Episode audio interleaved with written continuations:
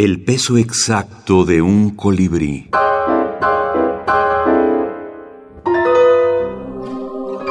Minificción fantástica. Un creyente. George Loring Frost.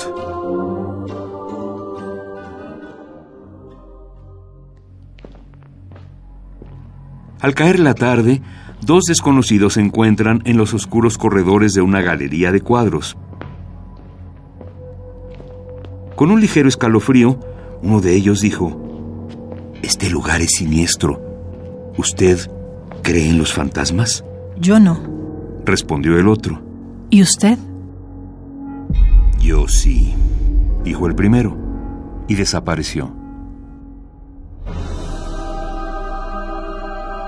Antología de la Literatura Fantástica.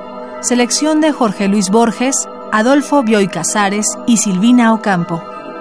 Ahora, lo interesante en la minificción es que si estudiamos la mayor parte, más del 90% de los libros eh, del canon literario que han sido estudiados en los, todo el siglo XX y tal vez los primeros años del siglo XXI, porque ahora empieza a haber otras formas de, narración y de experimentación, pero la mayor parte de la, de la literatura minificcional es de carácter fantástico. Por eso es tan importante estudiar lo fantástico en la minificción.